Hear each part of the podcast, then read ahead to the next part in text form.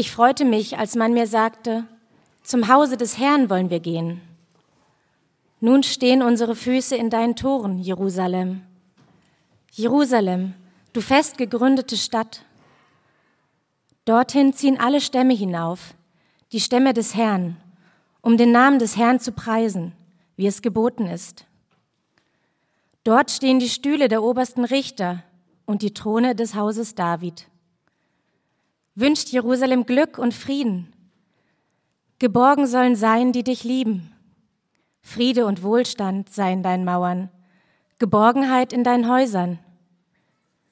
Wegen meiner Brüder und meiner Freunde will ich sagen, in dir sei Friede. Wegen des Hauses des Herrn, unseres Gottes, will ich für dich Glück erflehen. Guten Morgen. Ich spreche ein Gebet zum Anfang. Himmlischer Vater, hab Dank für diesen Morgen, hab Dank dafür, dass wir uns diesen Text anschauen können, immer einen neuen Text, um auf neue Ideen zu kommen, neue Gedanken zu bekommen, neue Erinnerungen an dich. Und ich bitte dich darum, dass das auch heute so funktioniert, wirkt, dass wir etwas von dir erfahren. Danke dafür. Amen. Wir machen weiter mit unserer neuen Predigtserie, die Dokyong letzte Woche eingeläutet hat. Und in dieser Serie beschäftigen wir uns mit den sogenannten Wallfahrtspsalmen. Das ist eine Gruppe von kurzen Texten, eine Gruppe von Psalmen 120 bis 134 die alle die gleiche Überschrift haben. Das fällt einem auf, wenn man das liest, nämlich die Überschrift ist ein Lied für den Weg. Und gemeint ist damit ursprünglich im historischen Zusammenhang der Weg nach Jerusalem, die Pilgerreise so hinauf in das Gebirge oder in die Berge, wo Jerusalem eben war und ist, die damals von Menschen relativ häufig in, Israel gemacht worden ist, um, um dann an den großen Festtagen dort anbeten zu können, dort Gott suchen zu können. Aber die Art und Weise, wie wir heute auf die Psalmen schauen, ist etwas weiter gefasst als dieser historische direkte Zusammenhang, nämlich wir schauen uns dieses Psalmen an als Inspiration für unseren Weg, nämlich für unseren Weg des Glaubens, für unseren heutigen, heutigen alltäglichen Weg mit Gott.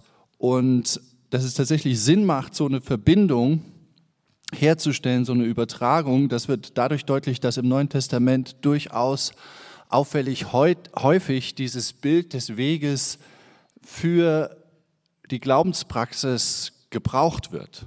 Paulus zum Beispiel muss in der Apostelgeschichte 24 einmal seine Überzeugung öffentlich erklären und da bezeichnet er Christen nicht als Christen, sondern als die Anhänger des Weges.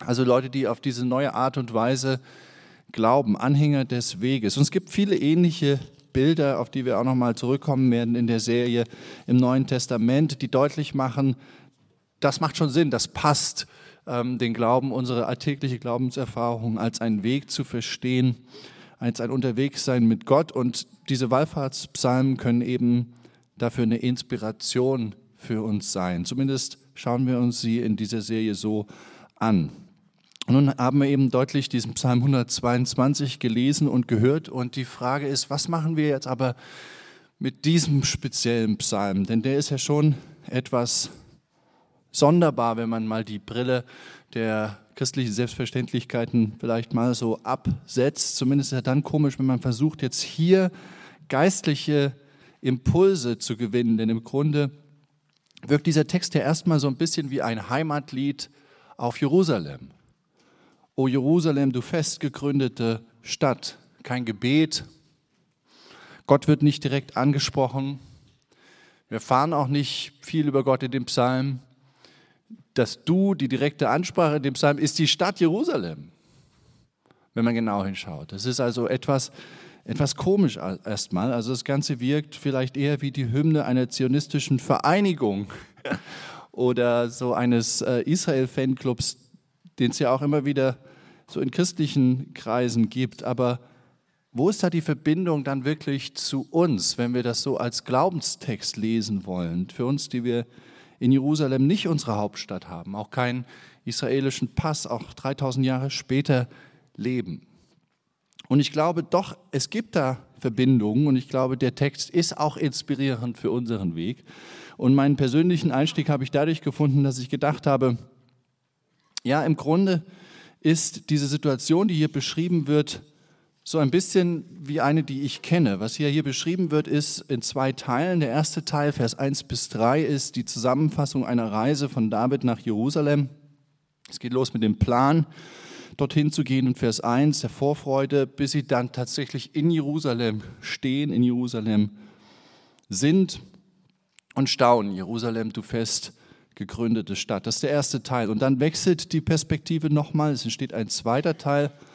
Und was da eigentlich passiert ist, dass David zu träumen anfängt für seine Stadt. Dass er davon träumt, was alles noch Gutes aus dieser Stadt werden könnte. Manches ist so schon da.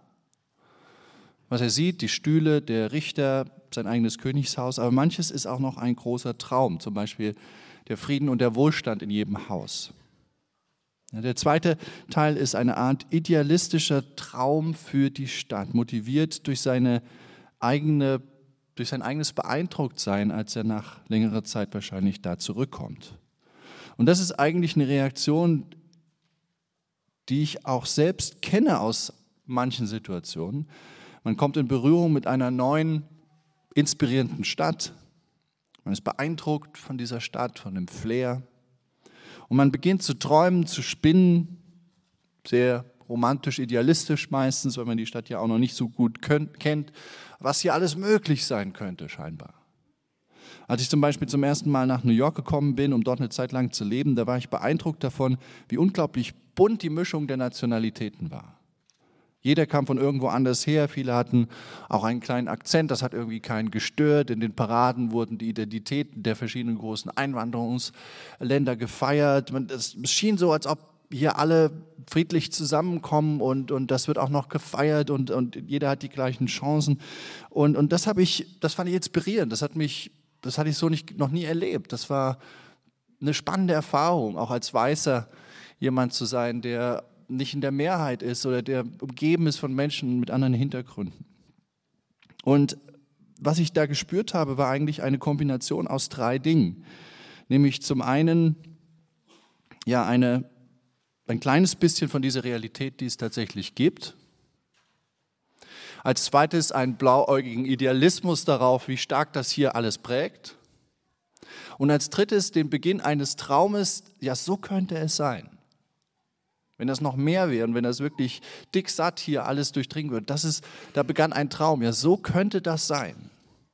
Oder als ich das erste Mal nach Berlin gekommen bin, die ersten Male hier Zeit intensiv verbracht habe, mein Freund Karl zum Beispiel am Deutschen Theater besuchte, durch die Galerien gegangen bin, viele kreative, aktive Leute kennengelernt habe, da habe ich gedacht, wow, was für eine offene, kreative Stadt, so viel Freiraum für neue Gedanken, so viel Raum und Platz und, und Energie und Egalität und, und, und, und, und es war eine Mischung aus einem Stückchen Realität, einem idealistischen, blauäugigen Blick darauf und einer Vision, die damit aber auch verbunden ist und die sich daraus entsponnen hat. Nämlich so kann ein Ort sein.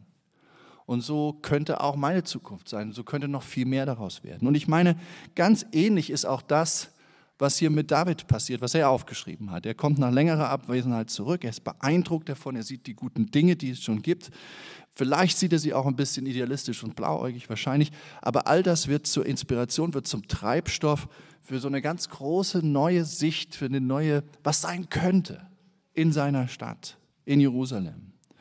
Und genau darüber möchte ich mit euch heute sprechen, über das Leben mit einer Vision für diese Welt, über das Leben mit Visionen für eine bessere Stadt, über das Unterwegssein mit so einem großen optimistischen Blick, was sich noch alles verändern könnte und was noch alles besser werden könnte. Denn ich glaube, das ist ein wichtiger Begleiter, so ein Blick auf unserer Glaubensreise mit Gott. Und dazu will ich etwas sagen über die Visionen bei David, über Visionen im Neuen Testament und wie das für uns in unserem Leben praktisch werden kann. Bei David, also wie gesagt, unser Psalm hat diese beiden zwei Teile, die Reise nach Jerusalem und dann der Beginn dieses Träumens über Jerusalem. Er schaut auf manches, was schon vorhanden ist, aber kommt noch mit viel mehr. Und gehen wir das mal durch. In Vers 4 sagt David, in Jerusalem kommen die verschiedenen Stämme Israels zusammen. Und wir hatten das ja schon gesagt, das war tatsächlich so, aber im Vers davor ist er ja in dieser Staunhaltung und wir merken deswegen, das ist mehr als nur eine faktische Beschreibung. sondern für, für, für David ist dieser Vers 4, da steckt ein Ideal dahinter, nämlich dass seine Stadt der Ort sein könnte, wo Menschen zusammenkommen und sich verstehen und kein Gezank in diesem Land ist, sondern dort ist Vereinigung. Erster Faden der Vision. Dann spricht er als nächstes in Vers 5 von den Richtern und von den Thronen seines Königshauses. Und das bedeutet, er redet davon, dass Jerusalem doch ein Ort sein könnte, wo Menschen hinkommen und wirklich Recht bekommen. Das oberste Gericht, was wirklich Recht spricht. Und daneben eine Regierung, die, auf die man sich wirklich verlassen kann, die aus mehr besteht als nur einem einzigen Mann. Das ist eine Vision von, einem, von einer funktionierenden Staatlichkeit, von, von, von einem System, was, was Recht garantiert zumindest in einem großen Umfang bringt. Auch keine Selbstverständlichkeit in der damaligen Zeit, der zweite Faden. Dann in Vers 6 und 7, da wünscht sich David Frieden für seine Stadt und lädt, lädt dazu ein, sogar mitzuwünschen, wünscht Jerusalem Frieden. Shalom steht da im Text. Und damit ist im Hebräischen so viel mehr gemeint als nur das Schweigen von Waffen, sondern da geht es tatsächlich auch um all diese anderen Worte, die dann direkt in Vers 6 und 7 noch erwähnt werden, nämlich um Glück, um Frieden, um Wohlstand, um Geborgenheit. Also Frieden im ganz weiten Sinn. Und das ist der dritte Faden der Vision. Und dann in Vers 8 kommt noch ein interessanter Aspekt dazu. Da spricht David nämlich von seinen Brüdern und Freunden. Und gerade in dieser Stadt. Und gerade dieses Wort Freunde ist besonders, denn es ist ein Wort, was in der Bibel erstaunlich wenig vorkommt. Das vorherrschende Sozialkonstrukt damals war einfach die Großfamilie, nicht die Freundschaft. Aber hier in diesem Traum werden Brüder und Freunde gemeinsam erwähnt. Und das macht deutlich, David träumt als viertes von einer besonderen Art von Gemeinschaft in dieser besseren Stadt ja, wo, wo es wirklich tragende freundschaftliche Beziehungen gibt. Und dann noch als letztes in Vers 9, da spricht David abschließend von dem Haus Gottes in der Stadt und gemeint ist damals zu Davids Zeit nicht ein wirkliches Haus aus Stein, sondern ein sehr stabiles Zelt, das Zeltheiligtum des, des alten Israels, was David selbst nach Jerusalem hatte bringen lassen. Und damit verbunden ist eben jetzt der letzte Faden der Vision, nämlich dass Jerusalem eben der Ort sein könnte, wo Menschen in Ruhe und Frieden Gott suchen können, wo dieser geschützte Rahmen entsteht, dass man runterkommen und wirklich Erfahrungen mit Gott machen kann. Und wenn man das mal so durchgeht und liest, dann merkt man, finde ich, dass eigentlich das eine ganz schön umfassende Vision ist, die hier drin steckt, die David entworfen hat, ja, die er ausgeführt hat von dem, was schon ist und dann noch so viel weiter gedacht hat. Und wenn ich mir die fünf Fäden dieser Vision anschaue, dann muss ich sagen, das ist eigentlich ein sehr spannender Traum. Einer, der im Grunde auch für mich, vielleicht auch für euch ansprechend ist, der auch für Berlin nicht schlecht wäre. Ja, ein Ort, wo Menschen unterschiedlicher Hintergründe zusammenkommen und zusammen hinziehen im übertragenen Sinn, wo Recht gesprochen und gut regiert wird, wo es Frieden und Wohlstand gibt, eine Stadt, wo tiefe, tragende Freundschaften gebaut werden und eine Stadt, wo starke, inspirierende Orte sind, um Gott zu suchen und zu finden. Was für eine schöne Vision. Wie gesagt, das könnte auch eine Vision für unsere Stadt heute noch sein. Natürlich fehlen in dieser alten Vision auch noch Themen, die uns heute sehr beschäftigen, Bildung, Nachhaltigkeit, Müll, Mobilität, andere Themen, aber trotzdem, da ist schon so viel drin. Ein starker Traum.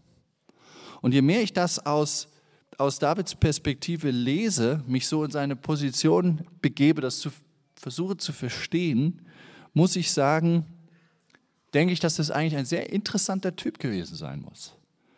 Denn offensichtlich war das einer, der eben Träume hatte, der einen Weitblick, einen visionären Geist in sich hatte, der, der mutig genug war, von einem besseren Jerusalem, einer besseren Stadt zu träumen, das sogar aufgeschrieben hat, weitergegeben hat.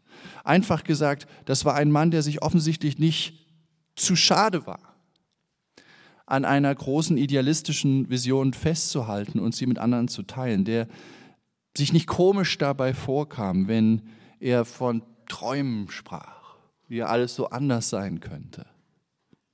Utopien quasi auch, Frieden in allen Häusern. Und das ist doch, finde ich zumindest mal, eine wirklich inspirierende Eigenschaft, dass jemand sowas macht. Denn so zu träumen, das ist eine Haltung, die mit Mut zu tun hat. Mit dem Mut zu sagen, doch, hier geht noch was. Und zwar nicht nur inkrementell, sondern in den großen Zusammenhängen.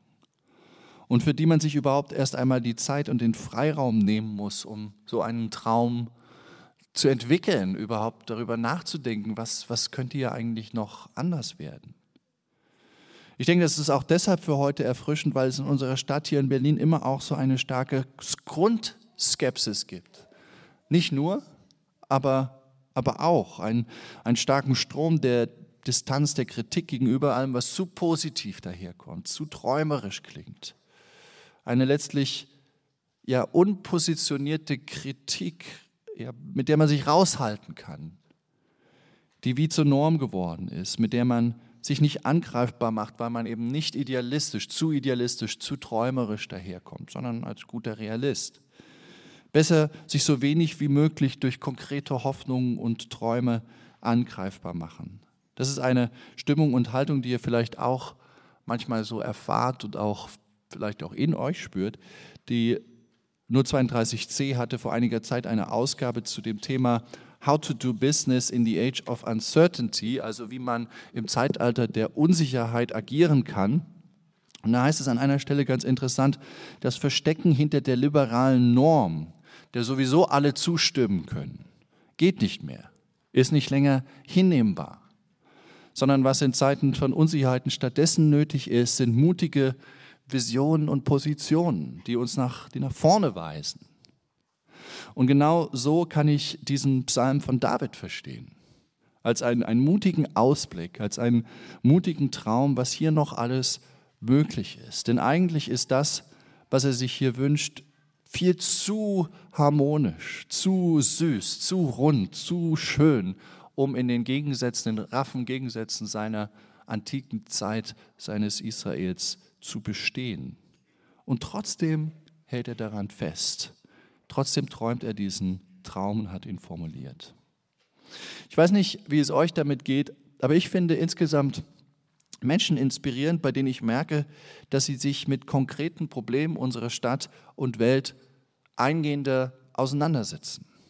Menschen, die zum Beispiel einen bestimmten Kurs, ein bestimmtes Anliegen oder Problem als ihr Thema erkannt haben oder bestimmte Organisationen und Non-Profits kennen und verfolgen, die sich für Dinge einsetzen, die sie spannend finden. Oder Menschen, die die Entwicklung in einem bestimmten Land verfolgen, weil sie das interessant finden. Oder die die Politik verfolgen, nicht als Nörgler oder Besserwisser, sondern mit so einem konstruktiven Wunsch für etwas Besseres. Ich finde es inspirierend, mit solchen Menschen verbunden zu sein, ja, Teil so einer visionären Denke zu sein. Vor einem guten Jahr hatte ich Besuch von einem Freund, der jetzt in Jordanien wohnt, der mich unvermittelt beim Mittagessen fragte auf einmal, was denkst du eigentlich, was das größte Problem von Berlin zurzeit ist? Und ehrlich gesagt, ich hatte keine gute Antwort darauf. Ich hatte einfach so noch nie wirklich über Berlin nachgedacht als Ganzes. Und ich fand aber die Frage stark. Nachhinein, bis heute kann ich mich daran gut erinnern, ja, weil es eine Frage ist, die genau nach solchen Ideen und nach solchen Anliegen für eine bessere Welt fragt. Es ist so erfrischend, wenn Menschen eine Vision haben, die über den nächsten Möbelkauf oder die nächste Wandfarbe oder die nächste Urlaubsentscheidung noch hinausgeht. Und offensichtlich, David war so ein Mensch, einer, der einen Traum für seine Stadt entwickelt hat und diese mutig, diesen mutig verfolgt hat in seinem Leben. Spannende Eigenschaft. Wo haben wir Interessen und Anliegen für eine bessere Welt? Welche Probleme und Thema, Themen sind deine Themenfelder dabei? Siehst du da nur so eine überwältigende graue Masse von Problemen in dieser Welt, die einen fertig macht? Oder hast du da Anknüpfungspunkte, Dinge, die dich interessieren, ein Thema, ein Kurs, eine Organisation, wo du dranbleiben willst? Wenn du dir für solche Gedanken mal etwas mehr Zeit nehmen willst, dann kommt nächstes Wochenende übrigens zur Jobzeit.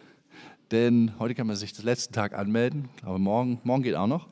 Aber genau da geht es genau um solche Themen, um, um konkrete Inspirationen, konkrete Ideen, Menschen, die uns an dem Wochenende inspirieren werden, die Themen für sich gefunden haben und, und solche Träume träumen, aktiv werden für eine bessere Welt.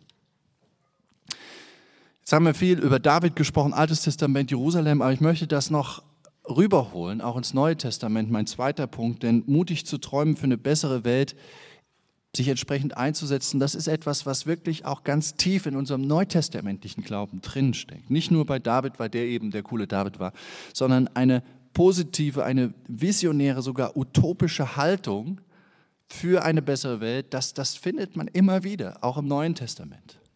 Wir haben bereits am Ostersonntag über dieses Zitat von dem britischen Theologen N.T. Wright gesprochen, was ich auch heute nochmal im Programm abgedruckt habe. Ich lese es mal vor, ihr könnt es auch mitlesen, vorne steht es. Oft wird heute betont, dass sich die frühen Christen als Menschen der letzten Tage verstanden. Dabei ist es viel entscheidender, dass sie sich als Menschen der ersten Tage verstanden. Als solche, die in den ersten Tagen einer neuen Realität und Schöpfung leben, die in dem Moment begonnen hat, als Jesus aus seinem Grab herausgetreten ist. Also hier steckt der Gedanke drin, dass die allerersten Christen nicht den Niedergang und das Ende von allem betont haben. Wie schlimm doch alles wäre, wie alles den Bach runtergeht und sowieso alles vorbei sein wird. Nein, sondern dass sie vielmehr den Anfang von etwas Gutem Neuen betont haben. Den Anfang von einer Heilung dieser Welt und das Gefühl hatten, Teil jetzt davon zu sein von, von diesem Neuen, von dem Entstehen einer besseren Welt. Das ist eine völlig andere Art und Weise, über die eigene Rolle nachzudenken. Und um das mal an einem Bild zu illustrieren, was auch Paulus sogar selbst gebraucht hat, ein ganz elementares Bild. Paulus sagt mal, wenn man aus einem Getreidekorn, einem Korn etwas Neues machen will, eine neue Pflanze, eine Ehre mit vielen neuen Körnern, dann muss man das alte Korn in die Erde legen, damit es stirbt. Aber während es abstirbt, wächst aus diesem einen Korn etwas Neues hervor. Erst ein Halm, dann eine Pflanze, dann eine Ehre mit ganz vielen Körnern. Und wenn ich auf diesen Prozess schaue, dann kann ich entweder das Sterben des alten Korns betonen. Guck mal, wie das stirbt, guck mal, wie es da im Dreck liegt und auseinanderbricht, sehr eklig. Oder ich kann das neue Leben betonen, was da entsteht.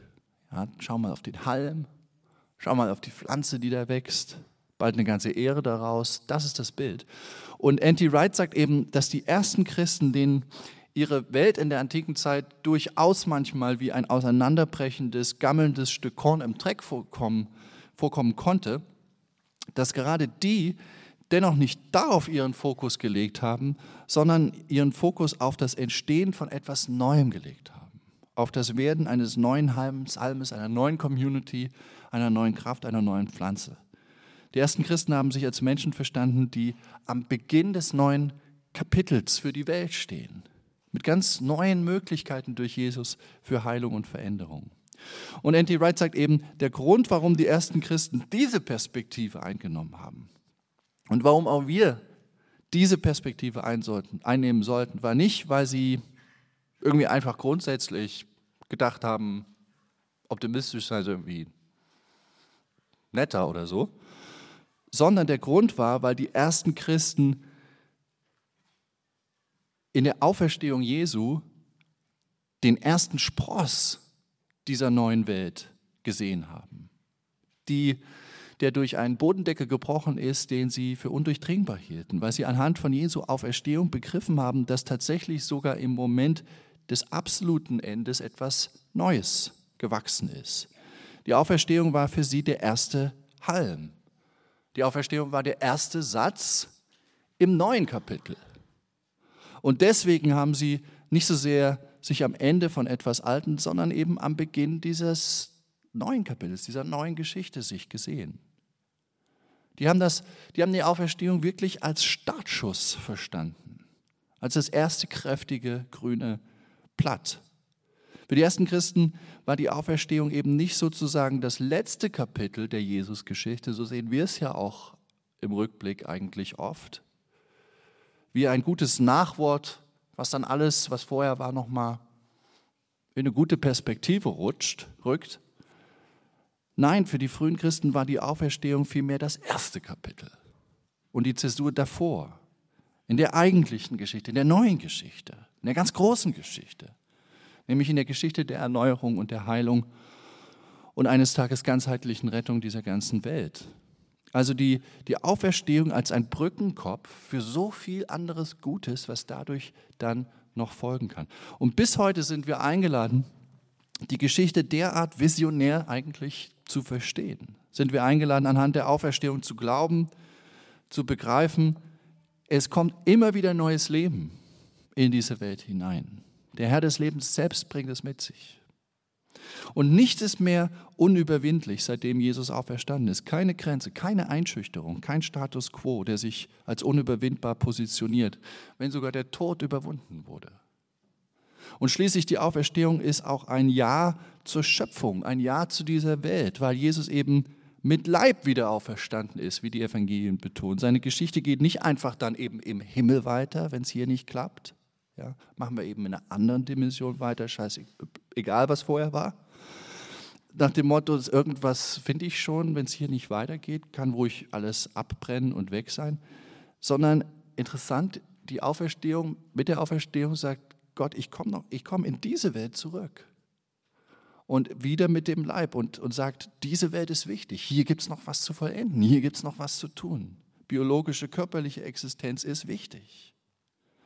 Also die Auferstehung war und ist wirklich der Anker für einen ganz großen Optimismus in dieser Bewegung, in unserer Bewegung in unserem Glauben für Veränderung, Verbesserung und Heilung der Welt.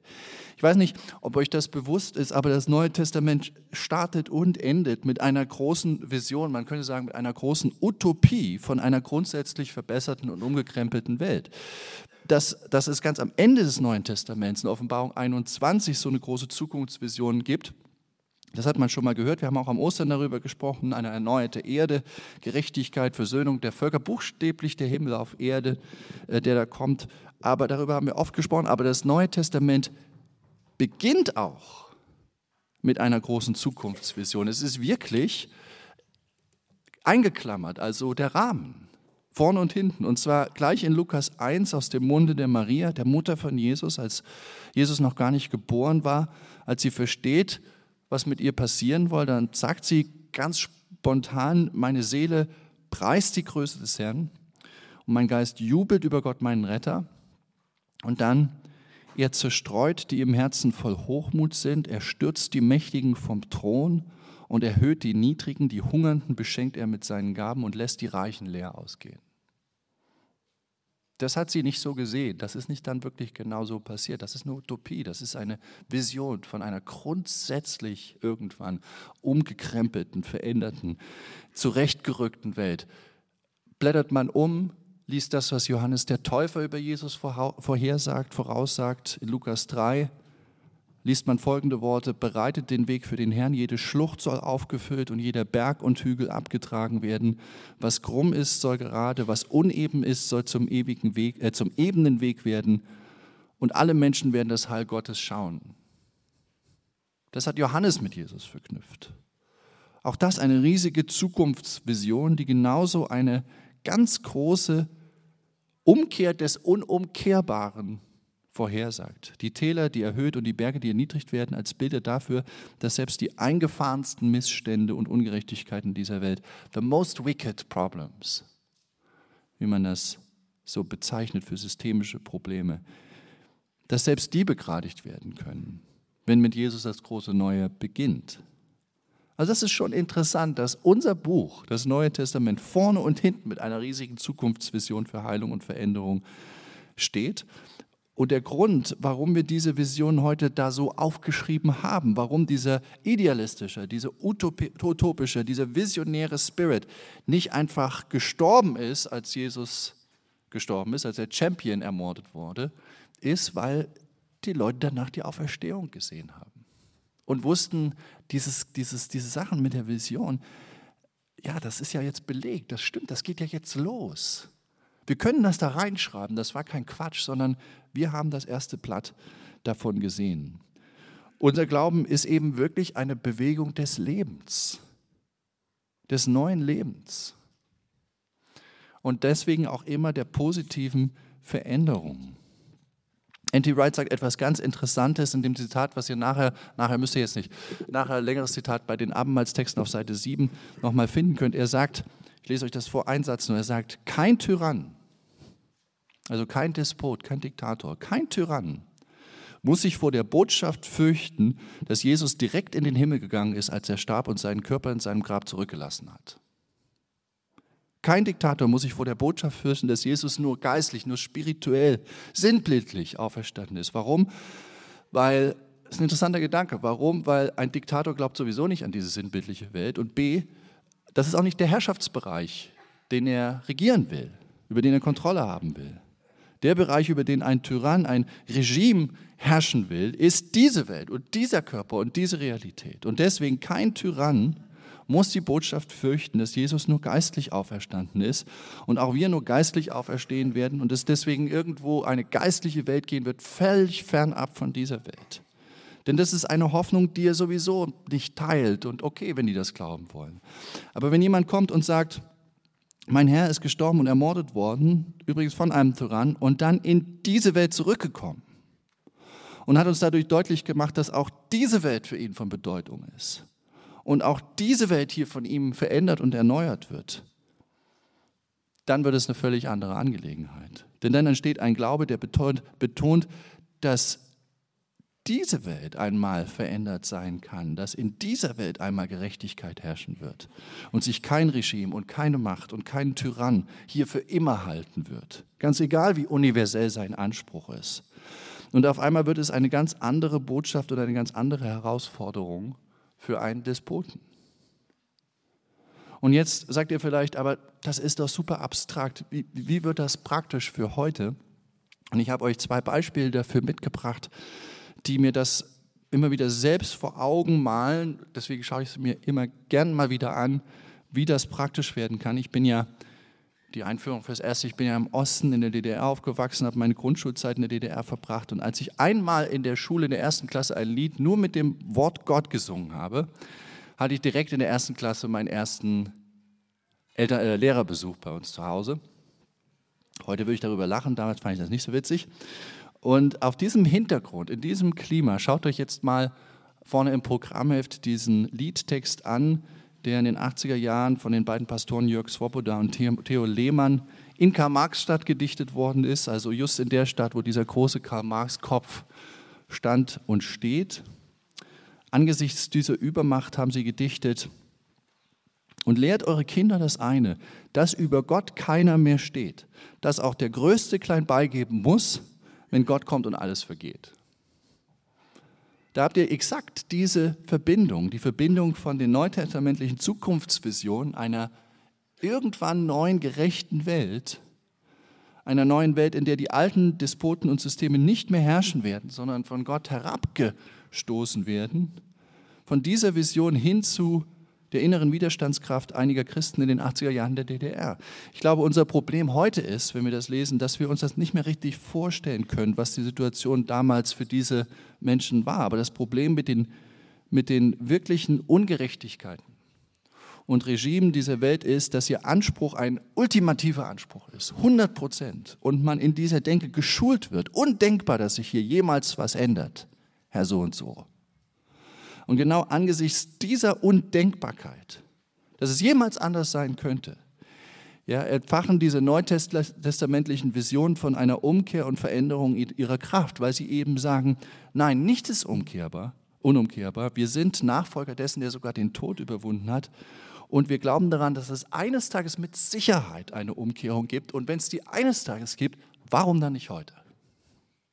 Das ist, das ist die Kraft und so funktioniert das. Noch ein zweites Beispiel findet sich in Martin Luther Kings große Rede vom August 1963, wo auch damals ja, so eine Konfrontation mit einer scheinbar absoluten Unüberwindbarkeit anstand. Ja, wer kann ein ganzes System, eine ganze Prägung über Jahrzehnte, eine ganze Denke, Kultur verändern und diese Rechte garantieren? Wo soll man die Kraft für sowas hernehmen. Ihr habt den Text der Rede auf Vers 7. Und in diesem I Have a Dream Speech macht Martin Luther King sein Motivationsrückgrat ganz, ganz klar. Nämlich er sagt, und ihr habt das ja im Ohr, er sagt, ich habe einen Traum, einen großen Traum, der mich motiviert, nämlich, und dann fängt er eben an, ihn durchzubuchstabieren, dass sich Schwarze und Weiße verständigen werden, dass Brücken der Gemeinsamkeit gebaut werden, das, und jetzt gehe ich mal in das tatsächliche Zitat im Programmheft rein, dass eines Tages unten in Alabama kleine schwarzen Jungen und schwarze Mädchen, kleinen weißen Jungen und weißen Mädchen wie Brüder und Schwester die Hände reichen können. Ich habe einen Traum, dann kommt er zu der letzten Ausführung dieses Traums. Ich habe einen Traum, dass eines Tages, ähm, na, genau, muss mein Programmheft nehmen. Ihr habt die Augen schon drauf. Er kommt dann zu diesem letzten, zur letzten Schicht dieses Traumes und sagt, ich habe einen Traum, dass eines Tages jedes Tal erhöht und jeder Hügel und jeder Berg erniedrigt werden, die unebenen Plätze werden flach und die gewundenen Plätze gerade und die Herrlichkeit des Herrn soll offenbart werden und alles Fleisch miteinander wird es sehen. Das ist die letzte Strophe in seinem Traum. Und ihr habt das im Ohr, wir haben das gerade gesagt, das ist die Zukunftsvision aus Lukas 3, die Johannes der Täufer über Jesus sagt. Und, und dann sagt er als nächstes, und ihr lest das, könnt es mit mir lesen, dies ist unsere Hoffnung. Dies ist der Glaube, mit dem ich in den Süden zurückgehen werde. Mit diesem Glauben werden wir den Berg der Verzweiflung behauen, den Stein der Hoffnung. Mit diesem Glauben werden wir gemeinsam arbeiten können, gemeinsam beten können, gemeinsam kämpfen können, gemeinsam ins Gefängnis gehen können, um gemeinsam aufzustehen für Freiheit mit dem Wissen, dass wir eines Tages frei sein werden. Für mich ist das stärkste, das, das stärkste Beispiel dafür, wie jemand den Spirit dieser neutestamentlichen Zukunftsvision, dieses großen Versprechens, was in Jesus Christus, Christus, Christi Auferstehung begonnen hat. Wie jemand das anwendet, um heute Rückgrat zu bekommen für Veränderungen. Zwei Beispiele, die uns einfach nur zeigen können, welche Kraft, welche innere Kraft in dem Glauben an eine angebrochene Veränderung und Erneuerung dieser Welt liegen kann. Welche, welche Kraft in dem Traum von einer gerechten Welt liegen kann. Und trotzdem steht noch ein bisschen, finde ich, die Frage im Raum, wie machen wir das heute persönlich? Wir sind keine Martin Luther Kings, keine Theo Lehmanns. Und da habe ich nur so ganz kurze Tipps für uns zum Abschluss, wie wir praktisch mit Visionen auf unserem Weg mit Gott leben können.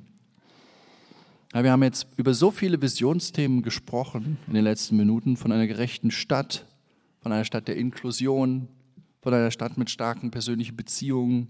Es gibt hunderte Themen, über die man sprechen kann wenn man von einer besseren Welt beginnt zu träumen. Von Plastikmüll bis Menschenhandel, von Microfinancing bis zu den Development Goals, von günstigem Wohnraum bis hin zu genügend Kita-Plätzen. Es gibt so viele Ansatzpunkte. Und da stellt sich schon die Frage, wie, wie geht das bei uns jetzt praktisch im Glaubensalltag? Und ich denke, eine ganz, ganz, ganz praktische Idee aus dem Psalm ist, all diese Themen in der Nähe Gottes zu bedenken vor Gott, im Gespräch mit Gott. Ja, ich kann natürlich diese ganzen Themen auch ohne Gott bedenken und konstruktiv auch bedenken, Lösungen finden. Aber der Tipp oder das, was uns David hier gerade vormacht, ist, das in der Nähe Gottes zu bedenken, auf dem Weg hin zu seinem Haus, wie der Psalm ja angelegt ist. Manche von seinen Sätzen, Vers 7 zum Beispiel, wirken wie ein Segensspruch. Friede und Wohlstand sei in Jerusalem. Das ist wie ein Segenswunsch. Klar ist, David träumt das in Gottes Nähe. Sein Glaube fließt da rein. Und das ist so ein ganz, ganz simples Ding, wo auch wir anfangen können, dass wir, dass wir, dass wir Gott reinholen in unseren Träumen für eine bessere Welt. Und ich denke, das Potenzial so einer Verbindung liegt darin, dass wenn wir vielleicht auch überwunden sind, überwältigt sind von den Schwierigkeiten, merken, nee, Gott ist pro, Gott ist dafür. Gott ist für eine Heilung und Verbesserung dieser Welt. Gott sagt mir, es gibt ein Happy End, es gibt eine finale Erneuerung. Mein Einsatz ist nicht umsonst, Menschen sind wertvoll. Er hat immer einen Weg, das reinzuholen in mein Nachdenken über die Probleme dieser Welt, über meinen kleinen Angriffspunkt für diese Probleme. Das kann es verändern. Der zweite Tipp, was, wie wir unseren Glauben mit Visionen und Träumen leben können, ist Etappen wahrnehmen und Etappen genießen. Das Coole an dem Psalm ist ja, finde ich, dass dass äh, David am Anfang erstmal völlig im Zen-Moment ist sozusagen. Also völlig da ankommt in Jerusalem, einfach nur staunt und es genießt. Ja, obwohl die Vision nicht fertig ist. Einfach ankommen kann im Unfertigen und das genießen kann, was er schon sieht. Und das ist der zweite praktische Tipp, finde ich, für uns. Wenn wir große Visionen haben, tendieren wir oft dazu, auch rastlose Menschen zu sein, die immer alles gleich verändern wollen. Dieser Psalm am Anfang zeigt uns, ich habe mich gefreut, dahin zu gehen. Und dann ich, bin ich angekommen, dann stand ich, stehen, nicht rennen, stehe ich, jetzt stehe ich in den Toren und staune über das, was schon ist. Zweiter wichtiger Punkt, finde ich, Tipp, wichtiger Tipp, um mit Visionen umzugehen. Und, und der dritte schließlich noch ist, mein letzter Tipp, wie die großen Visionen von einer besseren Welt praktisch werden können, indem du dich hier beim Berlin-Projekt einprägst und aktiv wirst. Ja, eine lebendige Gemeinde wie das Berlin-Projekt ist ein sehr guter Ort, um ganz praktisch etwas zu tun für diese Stadt. So ganz praktisch. Falls du solche Fragen hast wie, wo kann ich denn was machen? Es gibt so viele Angebote, wo fange ich jetzt an? Was kann mein Thema sein? Mein Vorschlag ist, fang hier an. Fang hier an, hier beim Berlin-Projekt. Denn wenn du hier eine Rolle spielst, hier etwas von dir selbst investierst, machst du einen Unterschied. Als Gemeinde sind wir ganz dicht dran an ganz vielen von diesen Visionspunkten. Zum Beispiel an Vers 8, was darüber kommt. Freunde, Beziehungen, Gemeinschaft. Diese Stadt lebt von guten Beziehungen. Sie braucht gute Beziehungen. So schön und lustig, wie das ist mit den ganzen Angeboten. All das schnelle und tolle Zeug wird hohl, wenn es keine guten Freundschaften und Beziehungen gibt. Die Wahrnehmung einer Stadt ändert sich so sehr mit guten Beziehungen.